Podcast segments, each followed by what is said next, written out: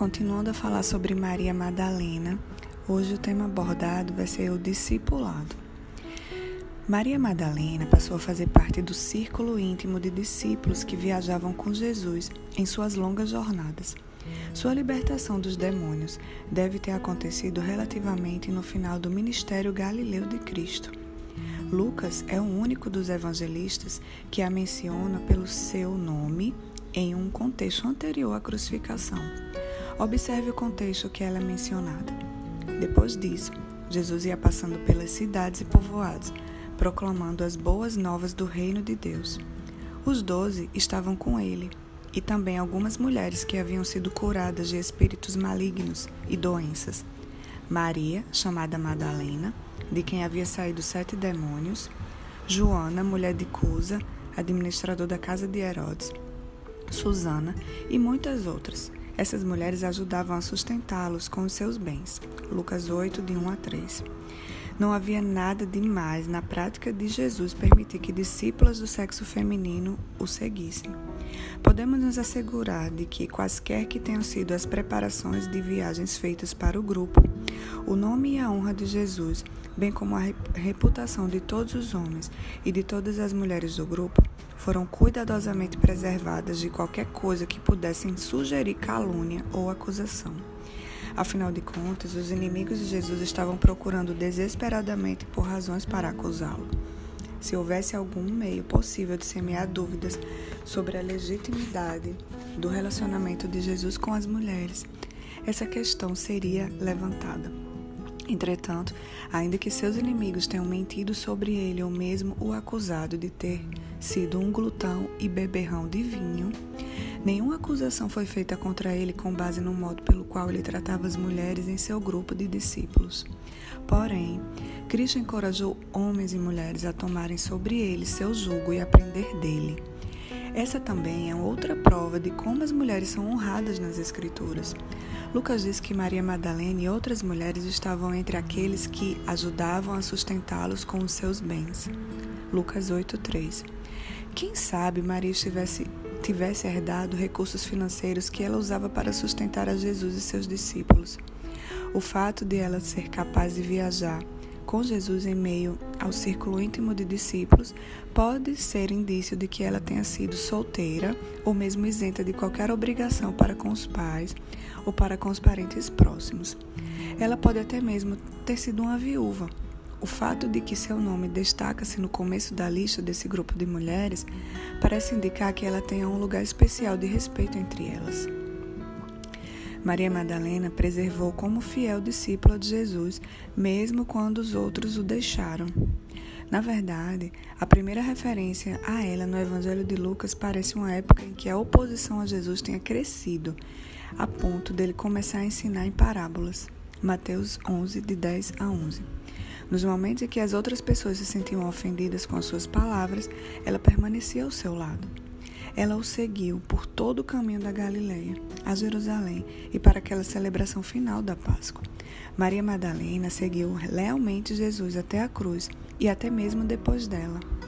Mateus, Marcos e João registraram que Maria Madalena estava presente na crucificação.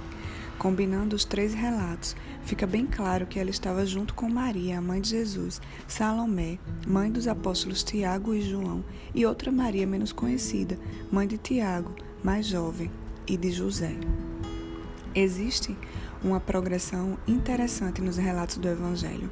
João, descrevendo o estado de coisas perto do início da crucificação, disse que as mulheres estavam perto da cruz. João 19, 25.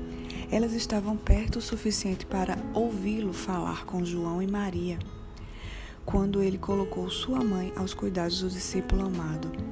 Mas Mateus e Marcos, descrevendo o final do tormento, disse que as mulheres estavam observando de longe. Mateus 27, 55 e Marcos 15, 40. À medida que a crucificação prosseguia, multidões de zombadores infames se aproximaram, acotovelando as mulheres para trás. Pode ser também que elas tenham recuado instintivamente à medida que a cena se, torna, se tornava cada vez mais terrível. Era como se elas não tivessem como assistir aquilo, muito menos como deixar o local. Elas permaneceram até o final doloroso. Não podiam fazer nada senão vigiar, orar e lamentar. Essa deve ter sido a maior tragédia possível. Ter aquele a quem elas mais amavam e no qual confiavam, acima de tudo, arrebatado no meio delas de forma tão drástica.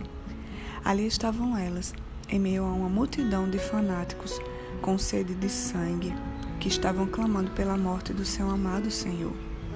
No momento máximo da intensidade do furor barulhento, elas poderiam facilmente ter se tornado vítimas da multidão, mas nunca se retraíram completamente.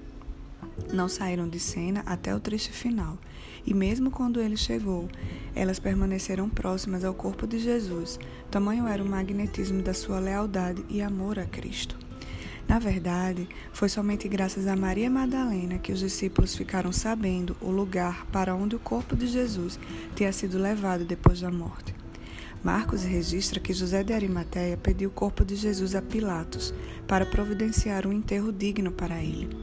José tinha acesso a Pilatos porque ele era um membro importante do Sinédrio, o conselho governante dos líderes judaicos. Marcos 15, 43. Tratava-se do mesmo grupo que tinha conspirado para trazer Jesus a julgamento, que o tinha condenado e tinha votado para que ele fosse morto naquela mesma manhã. José, no entanto, era um discípulo secreto de Jesus, João 19, 38, e não tinha consentido na decisão e no procedimento dos outros, Lucas 23, 51. Todos os quatro evangelhos registraram o gesto de José de recolher o corpo de Jesus. Marcos acrescentou que Maria Madalena e Maria, mãe de José, seguiram secretamente José de Arimateia até o sepulcro e viram onde ele foi colocado. Marcos 15, 47. O apóstolo João descreveu como José de Arimateia, junto com Nicodemos, que era uma autoridade entre os judeus, de acordo com João 3:1. E, portanto, provavelmente também tinha sido membro do Sinédrio e um discípulo secreto. Tomaram o corpo de Jesus e envolveram em faixas de linho, juntamente com as especiarias de acordo com os costumes judaicos do sepultamento. João 19:40. João diz que Nicodemos tinha adquirido cerca de 34 quilos de uma mistura de mirra e aloés, especiarias perfuma perfumadas e resinas usadas pelos judeus em vez de embalsamento. Os dois homens rapidamente ungiram o corpo de Jesus e o amarraram corretamente em faixas de linho. Eles devem ter precisado se apressar para encerrar a tarefa antes do sábado começar. O amor de Maria Madalena por Cristo era tão forte quanto os dos discípulos. Ela observou o lugar e a maneira pelo qual ele tinha sido colocado no sepulcro. Ela observou o lugar e depois de tudo que ele tinha feito por ela, seu coração deve ter se partido ao ver esse corpo sem vida e moído tão mal preparado e colocado em um sepulcro frio. Ela estava decidida a lavar e ungir o seu corpo adequadamente. Portanto, lemos em Lucas 23, 55 a 56 que ela e outra Maria começaram a preparação de suas próprias especiarias para o sepultamento antes do sábado chegar. Em Marcos 16:1, esse evangelista acrescenta que elas adquiriram ainda mais especiarias logo que o sábado tinha terminado oficialmente. Logo depois de do pôr do sol do sábado, cedo de manhã, elas planejaram dar-lhe um enterro digno de uma pessoa a quem amavam tão profundamente. Maria Madalena tinha permanecido mais tempo do que todos os outros discípulos aos pés da cruz. Portanto, ela também foi a primeira a chegar ao sepulcro no amanhecer do primeiro dia da semana. Sua devoção nunca foi tão forte quanto a sua reação à morte de Jesus. Estava prestes a ser recompensada de uma maneira inimaginavelmente triunfante. Não havia, evidentemente, pensamento algum de ressurreição pairando na mente de Maria. Ela tinha visto bem de perto os efeitos devastadores dos golpes amargos que Jesus tinha recebido a caminho da cruz. Tinha testemunhado em primeira mão os momentos em que a vida se esvaía dele, bem como assistido os momentos em que seu corpo sem a vida foi enfaixado em linho, sem cerimônia alguma, ungido com uma preparação rápida e abandonado no sepulcro. O único pensamento que preenchia seu coração era o desejo de fazer de modo adequado o que ela tinha visto ser feito de forma tão apressada e acidental por Nicodemos e José. Ela deve tê-los reconhecido como membros do sinédrio hostil, ou nem mesmo tê-los conhecido. Ela achou que estava vindo ao sepulcro para uma expressão final de amor pelo seu mestre, a quem sabia que devia tudo o que tinha.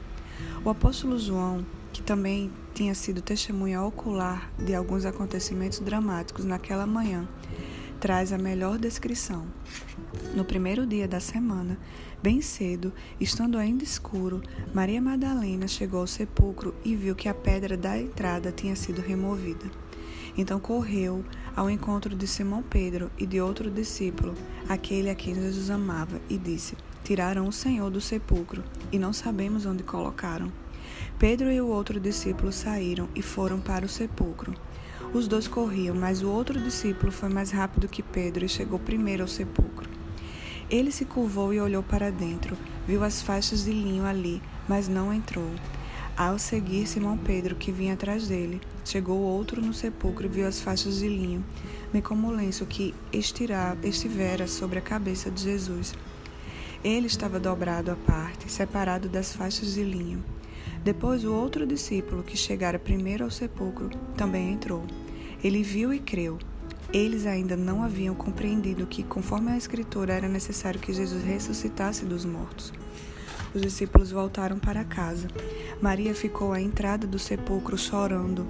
Enquanto chorava, curvou-se para olhar dentro do sepulcro e viu dois anjos vestidos de branco sentados onde estivera o corpo de Jesus, a uma, um à cabeceira e o outro aos pés. Eles lhe perguntaram: Mulher, por que você está chorando? Levaram embora o meu senhor, respondeu ela, e eu não sei onde puseram. João 20, de 1 a 13. Está registrado em Mateus 28, 2 que o rolar da pedra foi acompanhado por um grande terremoto. Também sabemos, a partir de Mateus e Marcos, que pelo menos duas outras mulheres, a outra Maria e Salomé, tinham vindo ajudar. Elas tinham conversado sobre a dificuldade de rolar a grande pedra, que nada mais era do que uma placa imensa em forma de roda, apoiada em uma calha, para fora da entrada do sepulcro.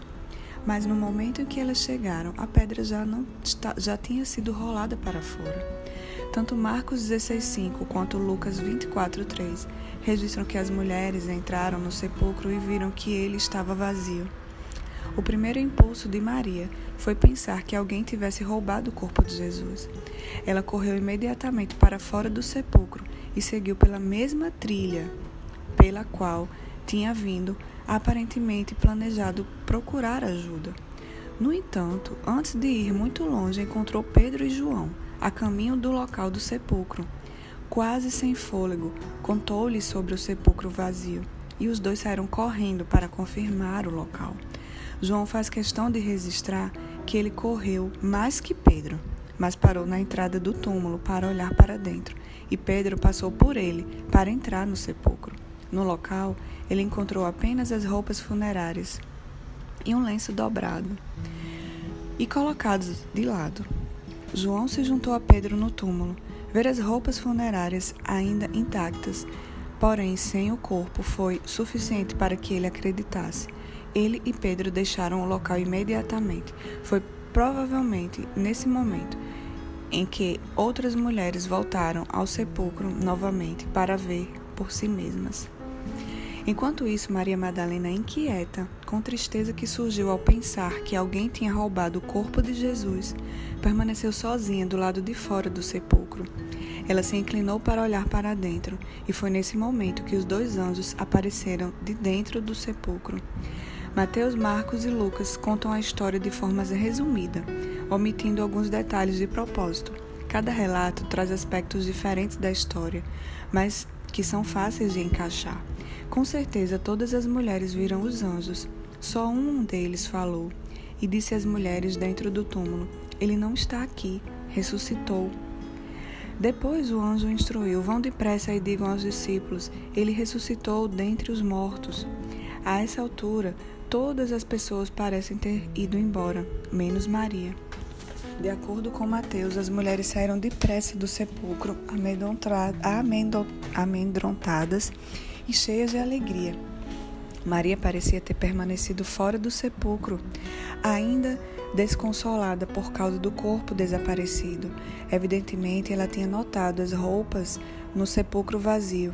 Parece claro que ela nem ouviu as notícias triunfantes do anjo, nem percebeu como Pedro e João estavam eufóricos quando deixaram o sepulcro. O anjo veio e falou diretamente com ela: Mulher, por que você está chorando?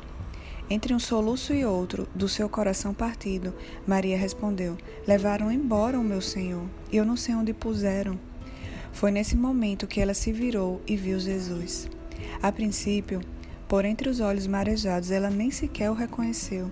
Maria Madalena foi a única que não percebeu instantaneamente quem ele era depois da ressurreição.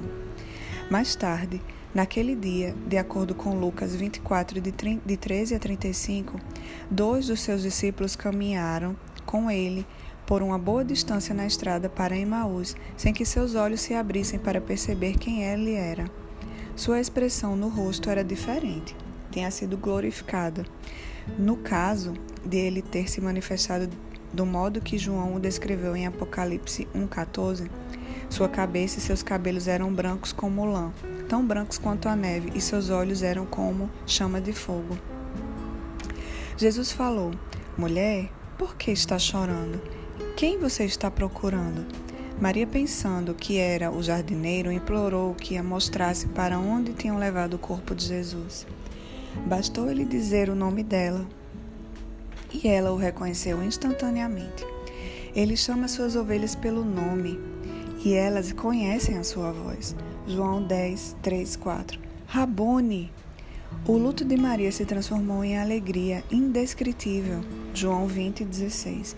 E ela deve ter tentado abraçá-lo como se não fosse largá-lo nunca mais. Suas palavras, não me segure, deram testemunho de modo singular sobre o caráter extraordinário de Maria. A maioria de nós é bem como o apóstolo Tomé, hesitante e pessimista. Jesus pediu a Tomé que o tocasse para verificar a identidade de Jesus.